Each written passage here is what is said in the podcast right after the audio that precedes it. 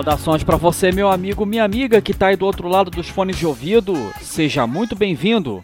Aqui quem fala é o Dart Geek e você tá sintonizado no podcast Mensagem na Garrafa, que, como o próprio nome já diz, esse podcast nada mais é do que uma mensagem na garrafa lançada nesse vasto oceano chamado Podosfera. No programa anterior eu dei uma de Red Stadeu aqui no podcast para falar sobre os 50 anos do Machine Head do Deep Purple, né? E cara, vou te dizer um negócio. Gostei muito da experiência de fazer um programa lá Red Stadeu. Sério mesmo.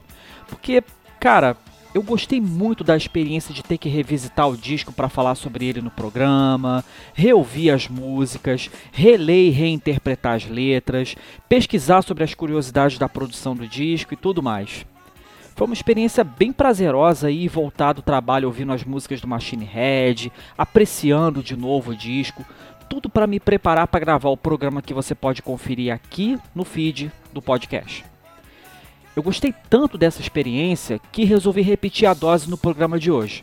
Só que dessa vez a gente não vai celebrar os 50 anos, mas os 35 anos de existência desse que também é outro descasso para quem gosta de rock and roll e que é uma referência unânime no hard rock, que, assim como Machine Head, é também um daqueles discos em que todas as músicas são 100% boas e que você ouve todas as faixas na sequência, do início ao fim, sem pular nem voltar nenhuma. E o disco em questão, meus caros ouvintes, é nada menos que o incrível Appetite for Destruction, o disco de estreia lançado lá em 1987 por essa mega banda de hard rock que é o Guns N' Roses. Então aumenta o volume que a sonzeira já vai começar.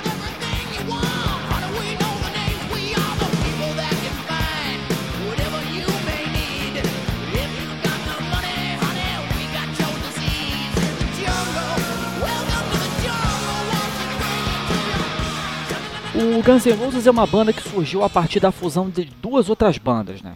Que foram o Los Angeles Guns e o Hollywood Roses. Lá pelos anos de 1985, mais ou menos, os caras conseguiram a oportunidade de sair numa turnê ali pela localidade deles mesmo, né, na Califórnia. Só que, cara, essa turnê deu mó merda, porque o ônibus em que os caras estavam quebrou, ia demorar muito para consertar, e como naquela época não tinha internet e telefone era coisa meio difícil, né? Não deu para os caras alertarem os organizadores da turnê e aí, por causa do atraso dos caras para os compromissos que estavam estabelecidos em contrato, o contrato e a turnê foram cancelados. Os caras ficaram com uma mão na frente e outra atrás e ainda por cima não tinham como voltar para casa porque a carona deles tinha quebrado. Resultado: os caras tiveram que vender o equipamento deles e, digamos, é, cometer pequenos atos ilícitos, né? Para conseguirem grana para voltar para casa dias depois. Pouco depois desse episódio, lá por volta de 1986 mais ou menos, os caras conseguiram de alguma forma chamar a atenção do dono da Giffen Records, né, que era uma gravadora importante na época e que viu potencial no som dos caras. E aí eles decidiram gravar o disco que, no final das contas, né, veio a ser o disco de estreia do Guns N' Roses, o Appetite for Destruction.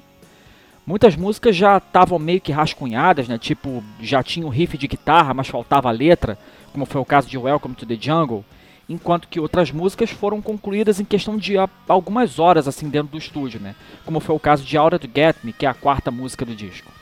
O Appetite for Destruction é um dos discos que melhor representa o jargão sexo, drogas e rock and roll, porque é exatamente essa a temática do disco.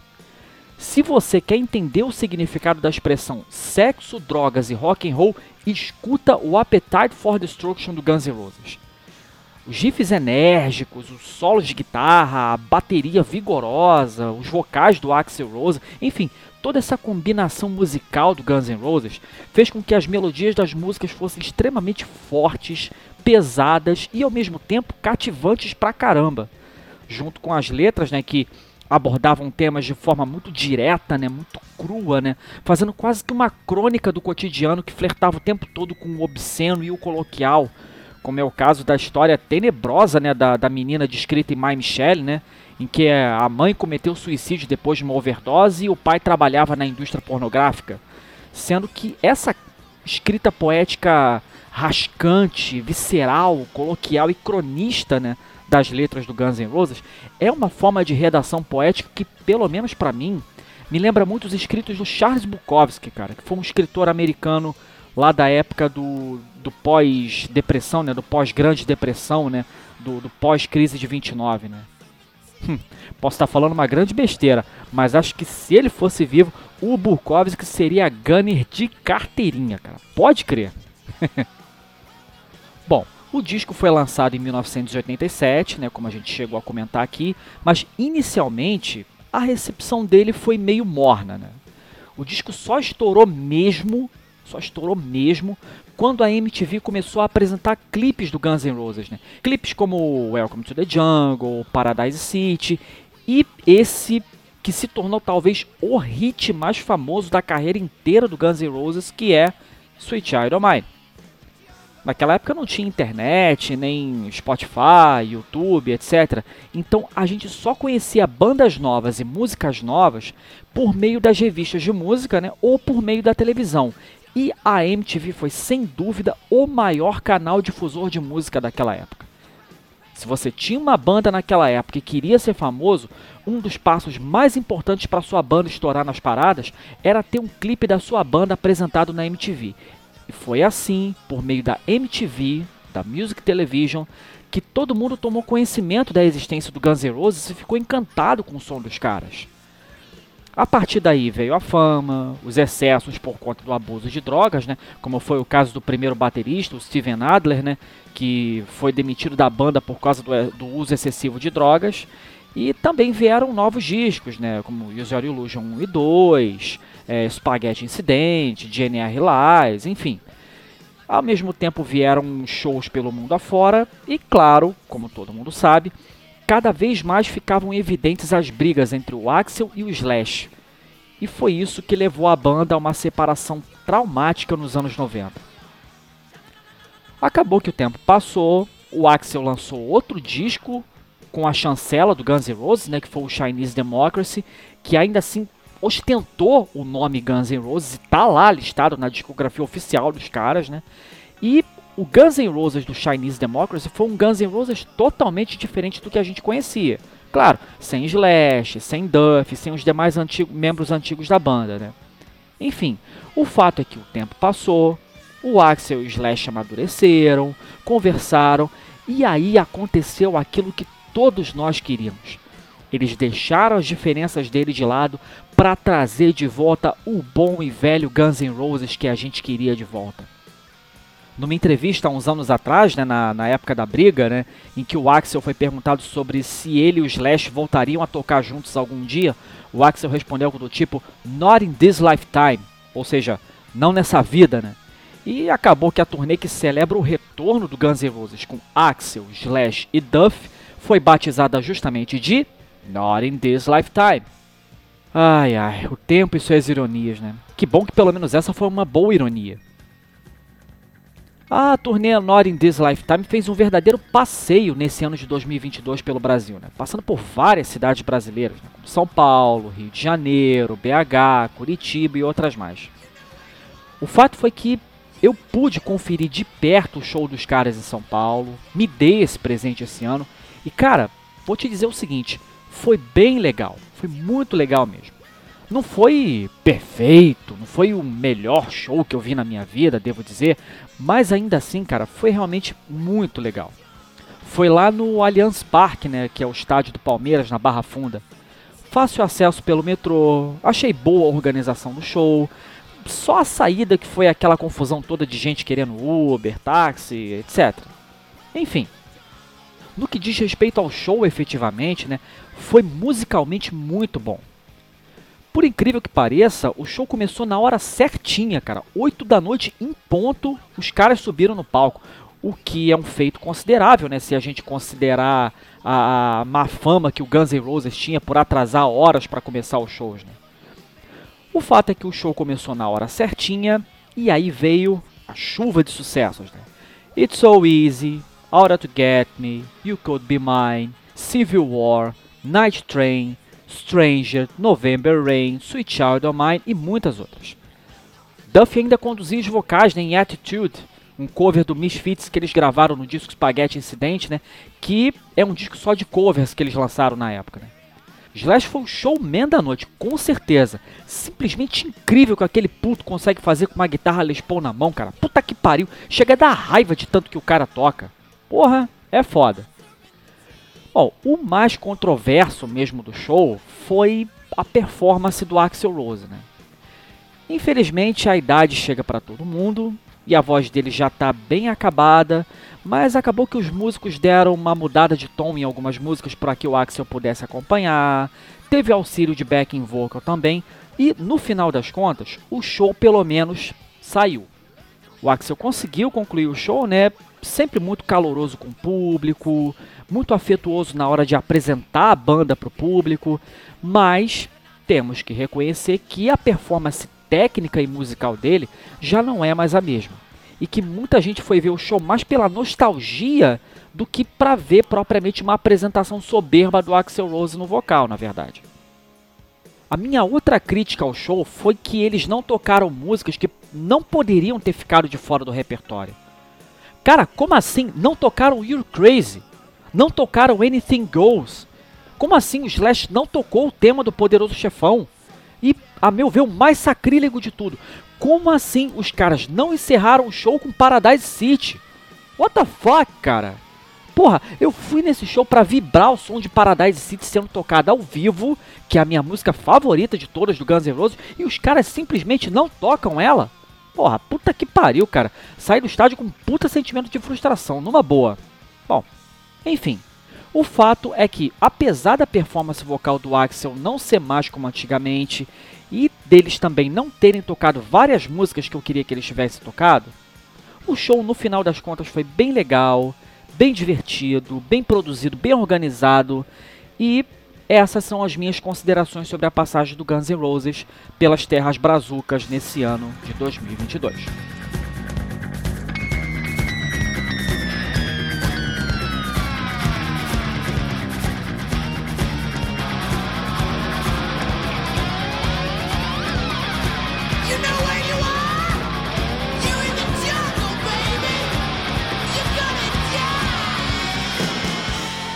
Já comentei aqui em ocasiões anteriores, né? Eu moro no Rio de Janeiro, né?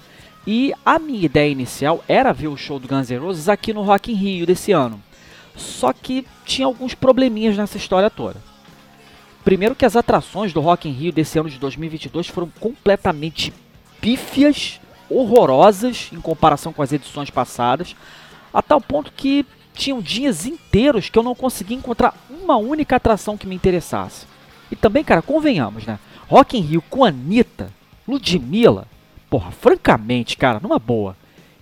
Enfim, o fato é que quando se tem um evento de grande porte, né, com várias atrações disponíveis, a gente paga um ingresso um pouquinho mais caro, né, naturalmente, justamente para ter oportunidade de ver shows de vários artistas que nos interessam. E o fato é que só o Guns N' Roses e no máximo, no máximo, o Maneskin eram as únicas atrações que me interessavam de ver naquele dia no Rock in Rio. E também, cara, convenhamos, né?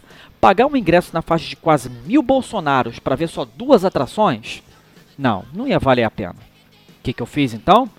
Paguei um ingresso bem mais barato para ver o show dos caras não no Rio de Janeiro, mas em São Paulo. E de quebra, ainda pude dar aquela turistada básica em São Paulo e dar um passeio pela cidade que tem várias opções de atrações turísticas bacanas para as pessoas que, assim como eu, né, adoram um bom roteiro cultural.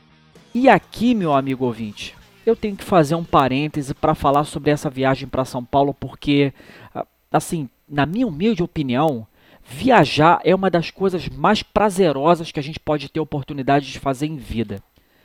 Viajar é uma das minhas paixões e, cara, por causa disso, por causa disso, eu vou fazer um parêntese aqui para apresentar para você o mais novo quadro do Mensagem na Garrafa Podcast, que é o quadro Pacote de Viagem. Aê! Um quadro totalmente dedicado às nossas peripécias de viagem, com dicas, histórias, curiosidades e que eu espero que você goste bastante desse quadro, cara. E nessa estreia do quadro Pacote de Viagem, anota aí: o destino é São Paulo, capital.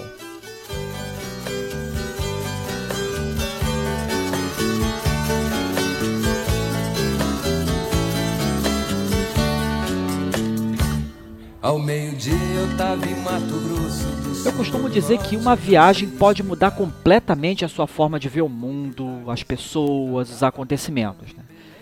É uma experiência que pode ser profundamente transformadora, cara. Então, fica o meu conselho aqui: sempre que você puder, viaje. Bota a mochila nas costas, pega um ônibus, um avião, sei lá, viaje, cara, passeie. Poucas coisas são tão terapêuticas, renovadoras enriquecedoras para nós quanto uma boa viagem. É claro que eu não conheci São Paulo inteira nessa viagem que eu fiz recentemente, né? Impossível. São Paulo é simplesmente a maior cidade da América Latina, né? Então, se você quer viajar para São Paulo para esgotar todas as possibilidades de turismo que a cidade tem a oferecer, então acho que você vai ter que passar lá por pelo menos uma semana, cara, porque, pô, São Paulo é uma cidade imensa. Para você ter uma ideia, tu chega de avião na cidade e você não consegue ver o limite da cidade no horizonte, de tão giganorme que ela é. E no papo que eu vim batendo com o taxista do aeroporto até o hotel, né? O cara até comentou que tem moradores de São Paulo que passaram a vida inteira na cidade e ainda assim não conhecem a cidade toda. Mas nessa vez que eu fui para São Paulo, eu fui em alguns lugares que eu acho que vale a pena deixar aqui como dicas para você visitar, né? caso você nunca tenha ido, ou até mesmo se você já é velho conhecido da cidade.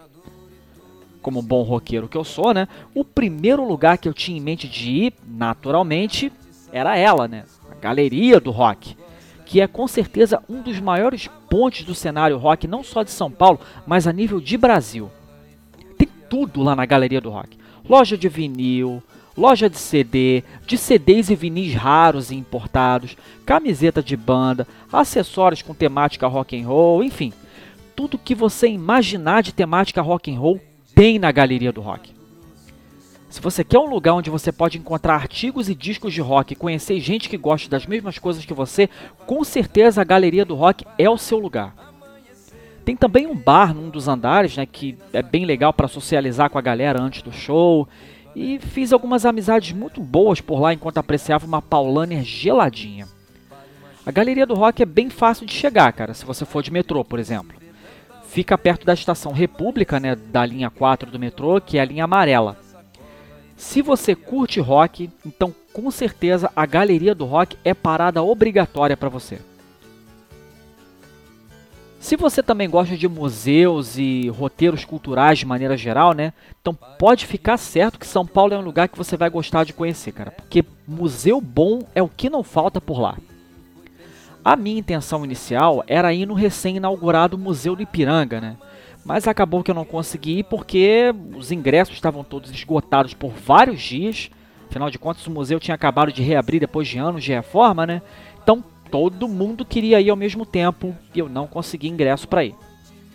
Bom, eu não fui no Museu do Ipiranga, mas um museu incrível que eu visitei por lá foi o Museu da Língua Portuguesa, cara.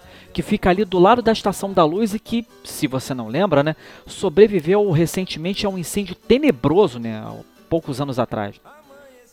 No Museu da Língua Portuguesa, você conhece um bocado sobre a origem do nosso idioma, né?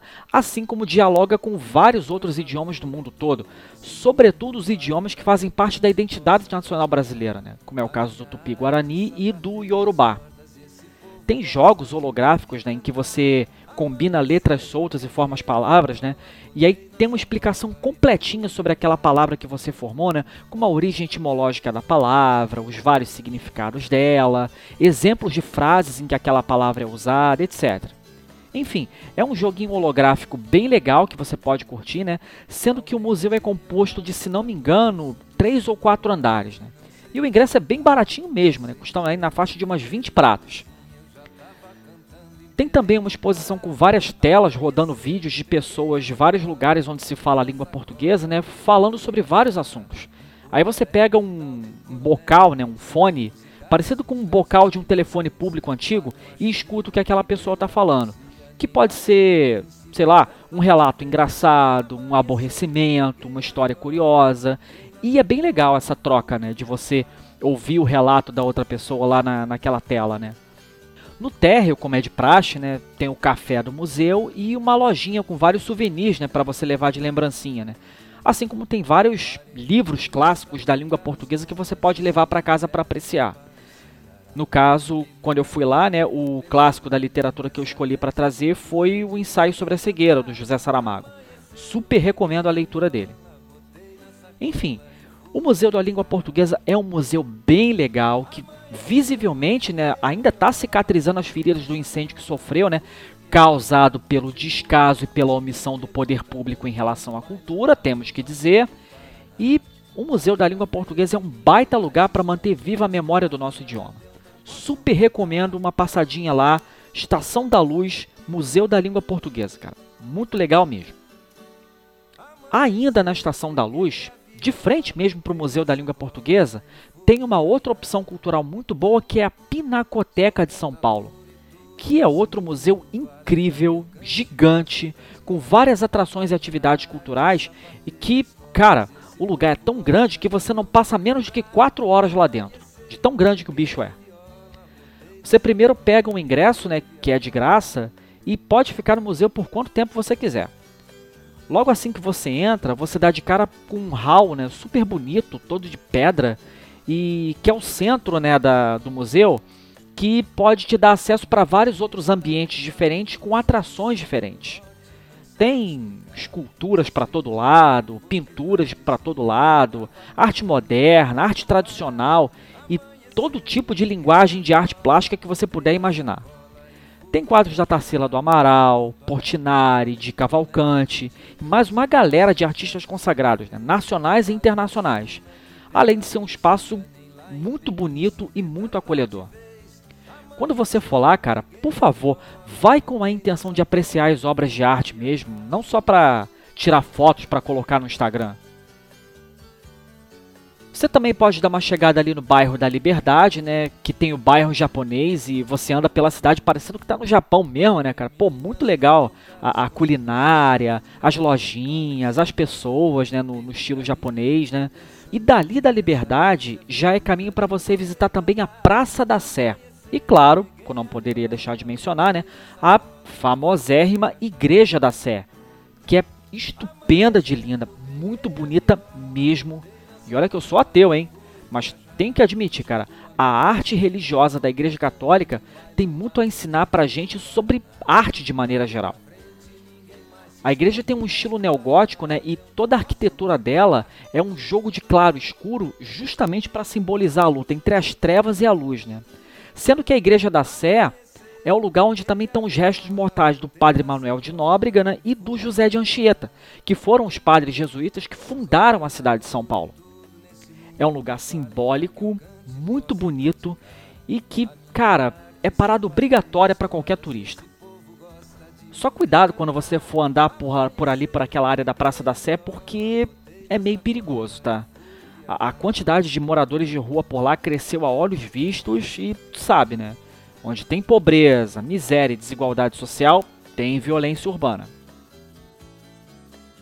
de todos os lugares de São Paulo que eu fui, o que eu mais gostei, com certeza, foi o MASP, cara. O MASP.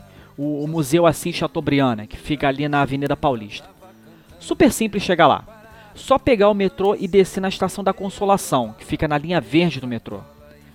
O MASP é um prédio de arquitetura moderna, né, que parece uma caixa gigante sustentada por dois pilares vermelhos e não parece não, cara, mas o lugar lá dentro é grande pra cacete. Se tu for no MASP, você obrigatoriamente tem que ver duas coisas. Uma é o famoso pedregulho do MASP, né, que fica no térreo ali perto da escada. Tem muitas lendas né, sobre a origem dessa pedra e cada vez que eu fui lá e perguntei para alguém eu ouvi uma história diferente. A segunda coisa que você tem que conferir quando você for no MASP é o acervo do museu, né? Tem obras de arte assim incríveis, indo de pinturas e esculturas as mais variadas. Né? Tem Monet, Cezanne, Portinari, Diego Velázquez, é, quadros medievais né, retratando o céu, o inferno e o purgatório, e um monte de outros quadros famosos que aparecem naquela página Reações Medievais, né, que, que rendem umas fotos bem engraçadas. Né? Tem um quadro desse lá que é muito badalado, que, que é um quadro medieval de Jesus com as mãos levantadas assim na altura da cabeça e os olhos revirados para cima, né? Como se ele estivesse pensando algo do tipo, ah, porra, puta que pariu, esse cara chato de novo, não. Bem legal mesmo, cara. Enfim, o MASP é um daqueles museus em que você fica horas passeando entre as obras de arte, apreciando, refletindo e é bom você ir lá sem ter muita hora para sair, cara, porque é mais um daqueles museus em que você não passa menos de 3 horas lá dentro. Quando eu fui, o ingresso estava na casa de 50 pratas. E, na minha opinião, o passeio valeu cada centavo. Sempre que eu vou em São Paulo, eu obrigatoriamente tenho que tirar uma horinha para ir no MASP e na Galeria do Rock de novo, né? Que foram os dois lugares que eu mais gostei. Bom, essas foram as minhas dicas do que você pode fazer caso você visite a Terra da Garoa e as minhas peripécias por lá. Aqui se encerra então esse primeiro episódio do pacote de viagem, o quadro do Mensagem na Garrafa podcast sobre essa coisa maravilhosa que é viajar e eu espero que você tenha gostado, meu amigo ouvinte. Fica ligado que mais para frente a gente volta com mais episódios do pacote de viagem. E agora, sem mais delongas, vamos voltar a falar de música e celebrar os 35 anos do Appetite for Destruction do Guns N' Roses. Então, aumenta o volume que a sonzeira já vai começar.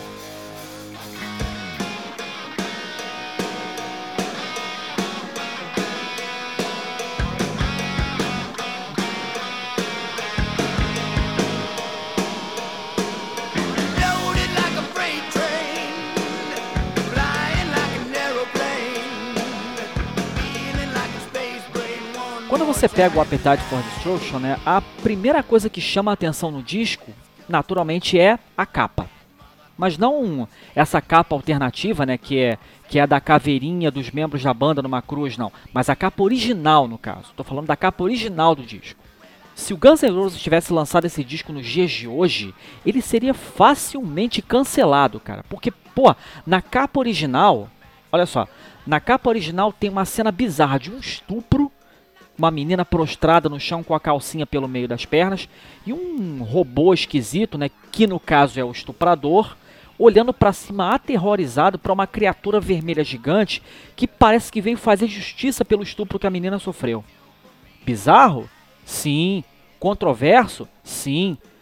Já naquela época, o, os grupos de defesa dos direitos das mulheres né, e as feministas não gostaram nadinha da capa. O, o disco foi até censurado em alguns lugares, né? E aí, por conta desse episódio, os caras decidiram por fazer uma capa alternativa para o disco e colocar essa capa mais recorrente, né, que é a da cruz com o rosto deles desenhado em forma de caveirinha. Mas enfim, a capa foi apenas uma né, da, das muitas polêmicas do disco. E é só o primeiro de muitos motivos pelos quais o Guns N' Roses poderia ser cancelado hoje em dia. O disco não poderia começar de forma melhor. Welcome to the Jungle. Esse mega hit com um riff de guitarra poderosíssimo, uma levada de bateria meio tribal né, no, no meio da música pro final dela, e uma letra que fala de forma nua e crua, bem direta mesmo, sobre a dificuldade que é viver na selva de pedra chamada Cidade Grande. É o lugar onde o dinheiro é a única coisa que realmente vale, né? Quando diz If you get the money, honey, we get your disease, né? Ou seja, se você tem dinheiro, querida, nós temos a cura da sua doença. Da mesma forma que critica, né, esse estado constante de concorrência que a gente vive nesse mundo capitalista escroto, né? Quando diz Welcome to the jungle, it gets worse here every day. You learn to live like an animal in the jungle where we play. Ou seja, é, bem-vindo à selva, aqui fica pior a cada dia. Você aprende a viver como um animal nessa selva onde nós brincamos, né, ou onde nós jogamos. Bom, Welcome to the Jungle é uma letra simples, direta ao ponto, com uma melodia muito forte, bateria com peso e uma música de apresentação que já chega com o pé na porta, né? bem ao estilo do Guns N' Roses mesmo. A segunda música é um verdadeiro hino né, às pessoas que adoram fazer coisas erradas, perigosas e viver a vida intensamente sem medir muito as consequências, né, que é It's So Easy. E já começa com um verso mostrando que a diversão aqui é coisa de adulto e a irresponsabilidade e a inconsequência são a lei. Quando diz lá, né, já nos primeiros versos, né, I see your sister in his Sunday dress, she's out to please, she put her best, she's out to take, no need to try, she's ready to make it so easy. Ou seja, é, eu vejo sua irmã no vestido de domingo dela, ela saiu para curtir, ela saiu para fazer o melhor dela, ela saiu para arrasar, não é preciso nem tentar, ela está pronta para fazer tudo isso tão fácil. Uma balada pesada, com uma letra no melhor estilo Charles Bukowski e que com certeza é uma das melhores músicas do Guns N' Roses. Né? Se você gosta de fazer coisas erradas, meu amigo, e viver inconsequentemente, It's So Easy com certeza é a sua música. A terceira música do disco, que é Night Train, trem noturno, né, pode ser interpretada de várias maneiras, a meu ver, né? porque ao mesmo tempo que ela pode estar falando sobre curtição, viagem, a gente também pode ir para uma camada mais profunda e interpretar como uma letra de afirmação da vida vivida intensamente, né? A vida vivida plenamente, né? Bom, além dessas duas vertentes interpretativas, tem também uma terceira em que a letra seria uma referência a uma bebida chamada Night Train, né? Que era muito comum, né, muito consumida entre os integrantes da banda por ser uma bebida barata e deixar bêbado rápido. Mas enfim, curiosidades à parte, eu particularmente fico com a interpretação mais profunda da letra, né? ou seja, a de que ela é um grande convite né, para vivermos uma vida intensa e que vale a pena ser vivida. Né? Embarcar no night train, né, no trem noturno da vida e viver intensamente, viver uma vida que vale a pena ser vivida. Aura to Get Me, que é a quarta música do disco, né, é uma música bem curiosa, né, com uma melodia extremamente forte, uma bateria porradeira e uma letra que também tem uma temática bem mais séria, né, que na minha leitura fala das vezes que a gente é acusado de alguma coisa sem ter feito absolutamente nada de errado. Daí o título da música, né? Aura to Get Me, lá fora para me pegar. Ou seja, é, quem fala mal de mim tá lá fora só esperando a oportunidade certa para me pegar. O que fica claro no refrão, né? Em que ele declara que os outros estão lá fora para me pegar, mas não vão conseguir porque eu sou inocente, né? Enfim, a bateria do final dessa música é de dar vontade de fazer um mosh mesmo sozinho e vibrar, cara. Porradeira mesmo, muito legal. Letra e música. Já naquela época de começo de carreira, os caras da banda já tinham lá os seus probleminhas com drogas, né?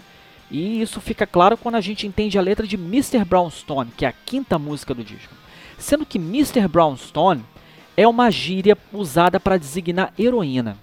Então, quando ele diz lá, We've been dancing with Mr. Brownstone, he's been knocking, he won't leave me alone, ou seja, é, estávamos dançando com o Sr. Brownstone, ele está batendo na porta, não vai me deixar em paz, né? Enfim, é uma alusão ao vício em heroína que já tomava conta dos caras ainda naquela época. Trágico, né? E, mais uma vez, né, corroborando com aquilo que a gente estava falando no começo, de que a temática básica das letras de Appetite for Destruction é sexo, drogas e rock and roll, né? No caso, no caso, Mr. Brownstone fala da parte das drogas, né? A sexta música do disco é simplesmente a minha música favorita de todas do Guns N' Roses, Paradise City. Essa é mais uma das muitas músicas que louvam a beleza da vida, né? Da vida vivida intensamente, dessa vida terrena e passageira que é a coisa mais preciosa que nós temos. E como você já deve ter percebido, cara, eu adoro essa temática de afirmação da vida. Né? E Paradise City é uma das minhas músicas preferidas sobre esse tema. Take me down to a paradise city where the grass is green, where the girls are pretty. Please take me home, né? É, me leve para uma cidade paraíso onde a grama é verde e as garotas são bonitas. Por favor, me leve para casa, né? Comentou o refrão no caso, né? E mais uma vez, cara, mais uma vez, os minutos finais de Paradise City são assim, uma explosão, uma verdadeira explosão, né? É de dar vontade de fazer mosh mesmo sozinho em casa e vibrar com vontade. E eu queria muito vibrar assim no show, vendo eles tocando Paradise City ao vivo, mas infelizmente não deu. Daí em diante já vem as baladas românticas do disco, né? É, algumas falando explicitamente de sexo, né? Como é o caso de Rocket Queen e Anything Goes, por exemplo. Mas a primeira dessas baladas românticas é My Michelle, que, como a gente chegou a comentar anteriormente, né? Conta a história trágica de uma menina cheia de problemas, né, em que a mãe morreu de overdose de heroína e o pai trabalhava na indústria pornográfica. Mas, no final, ela acaba trazendo uma mensagem de esperança, né? Quando ele fala, Everyone needs love, you know that is true. Someday you find someone that will fall in love with you. Ou seja, todo mundo precisa de amor, você sabe que isso é verdade. E algum dia você vai encontrar alguém que vai se apaixonar por você, né? Bem legal a letra, né? A da, da música, né? Faz essa virada. E o curioso é que o Guns N' Roses tinha um tato único para fazer baladas românticas com melodias totalmente porradeiras. E My Michelle é um desses casos. A próxima música é outra balada romântica porradeira, né? Que é Think About You, Pensando em Você. E, cara, eu vejo a letra dessa música né, como uma grande dedicatória às lembranças de um amor vivido num passado, né, que, como diz a letra, it was the best time I can remember, né, foi a melhor época que eu consigo me lembrar. Né. É curioso que algumas pessoas que passam pela vida da gente, cara, mesmo essas pessoas não fazendo mais parte da nossa vida, né? Mesmo a gente não ficando junto delas, ainda assim a gente lembra dessas pessoas com carinho, nutre afeição por elas e deseja tudo de bom para elas do fundo do nosso coração, né? Com toda a nossa sinceridade. Tenho certeza que você se lembra de pessoas assim que passaram na sua vida e Thinking About You é uma música dedicada à memória desse tipo de pessoas especiais. A próxima música dispensa comentários, né? Sweet Child of Mine a balada romântica mais celebrada da carreira do Guns N' Roses. Né? A letra é bem direta ao ponto, né? descrevendo a pessoa amada física e psicologicamente e celebrando o amor por ela. Sendo que ela tem simplesmente, cara, um dos solos de guitarra mais incríveis já escritos de todos os tempos. É incrível a popularidade de uma música como Sweet Child Mine. Cara, tu chega num grupo de pessoas que escutam, sei lá, rap, eles conhecem Sweet Child Mine. Tu chega num grupo de pessoas que gostam de, sei lá, de samba, eles também conhecem o Sweet Child Mine. Podem até não gostar, mas pelo menos conhecem, já ouviram a música alguma vez. Cara, a, a, se bobear até funkeiro, que são os maiores energúmenos musicais que existem, conhecem Sweet Child Mine. O que, de certo modo, né, me dá uma certa esperança de que o futuro da música não está totalmente perdido. Bom, enfim, Sweet Child Mine é simplesmente o maior hit do Guns N' Roses, né? E tá é, registrado lá no Appetite for Destruction que você pode conferir.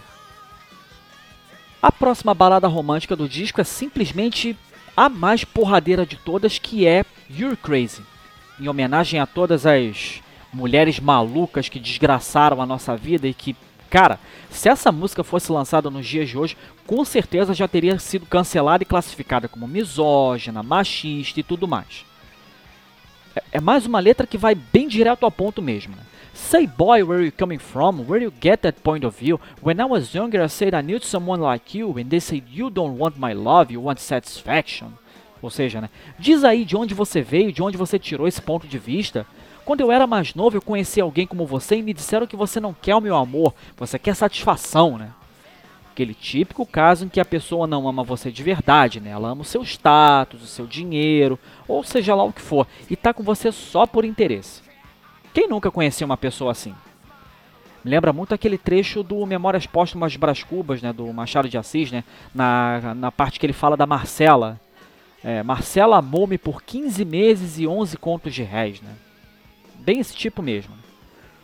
Curioso é que essa música inicialmente não era para ser porradeira assim não. A versão original dela é aquela baladinha que foi gravada no GNR Lies, né, que é o segundo disco dos caras, né? Só que o produtor na época falou algo do tipo para eles, é, pô, vocês estão fazendo um disco todo porradeiro e essa baladinha vai meio que quebrar a linearidade rítmica do disco. Então, pô, faz uma melodia porradeira para ela também. E, pelo visto, parece que o conselho do produtor deu certo, né? A temática da música seguinte é pura putaria mesmo, que é anything goes. Algo do tipo, tudo vai rolar, né? Tudo vai acontecer. I've been thinking about sex, always hungry for something that I haven't yet. Well, maybe baby you got something to lose, well I got something, I got something for you. My way, your way, anything goes tonight. Estive pensando sobre sexo, sempre na vontade por alguma coisa que ainda nunca tive. Talvez, querida, você tenha algo a perder, ou seja, a sua virgindade, e eu tenha algo para você, ou seja, o meu prazer. Do meu jeito, do seu jeito, tudo vai rolar hoje à noite. Bom, mais uma música que seria facilmente cancelada, acusada de misoginia e por tratar as mulheres como objeto sexual, com certeza. Bom, isso porque eles não conhecem funk, né? Enfim, a hipocrisia. A última música do disco é outra balada pornográfica que é Rocket Queen. Conta-se que o Axel transou mesmo com uma mulher no estúdio para fazer os gemidos ouvidos ao longo do, do, do solo, né? Ó, oh, vixe Maria! Hum. Bom, o fato é que a letra celebra mesmo a atração sexual por uma mulher, né? Sendo que essa música é curiosa porque ela tem meio que uma uma viradinha do meio para o final, né? No início a atração pela mulher é puramente sexual mesmo, né? Puramente carnal mesmo. Mas depois ele passa a ver ela de uma forma assim, digamos, mais idealizada, mais romantizada. E realmente, cara, o sexo tem um poder realmente incrível de criar vínculos afetivos. Mesmo numa época de relacionamentos líquidos como a época em que a gente vive hoje, né? E a meu ver, cara, na minha leitura particular, Rocket Queen é uma música que é a celebração, né, dessa criação de vínculo afetivo por meio do sexo. Bom, essa é a minha interpretação da mensagem das letras desse disco incrível que é o Appetite for Destruction do Guns N' Roses, né? E eu quero passar a bola para você agora, meu amigo ouvinte. Você concorda com as minhas interpretações? Discorda? Gostaria de acrescentar alguma coisa ao que foi falado? Deixa aí o seu comentário, deixa aí o seu joinha, assina os nossos canais no YouTube, no SoundCloud, no Spotify. A gente também está no, nos agregadores de podcast, né, o Podcast Addict, no caso. E não deixe de acompanhar o Mensagem na Garrafa nas redes sociais, né, no Facebook no Twitter. E fica atento para mais conteúdo que está vindo por aí. Bom, espero que você tenha gostado da estreia do quadro novo do podcast, né, que é o Pacote de Viagem, que vai ter mais programas de pacote de viagem mais para frente, só você ficar ligado. E claro que, já que a gente está celebrando os 35 anos do Appetite for Destruction, eu não poderia encerrar esse podcast sem colocar a minha música favorita do disco, que, como eu já cheguei a mencionar anteriormente, é ela, a incrível Paradise City. Então, aumenta o som, curta Guns N' Roses, apresenta a banda para os seus filhos, para os seus sobrinhos, netos, amigos, você que está ouvindo esse podcast. E é isso aí, cara. Vida longa ao rock and roll. E mais um lembrete. Hoje é 28 de outubro. No dia 30, você vai ter que tomar uma decisão muito importante que vai afetar o futuro de todo mundo do país, que são as eleições para presidente do segundo turno nesse ano de 2022. E cara, eu peço encarecidamente: vote com consciência. Eu tenho plena certeza que você é capaz, que você tem bom senso suficiente para distinguir um autoritário do democrata.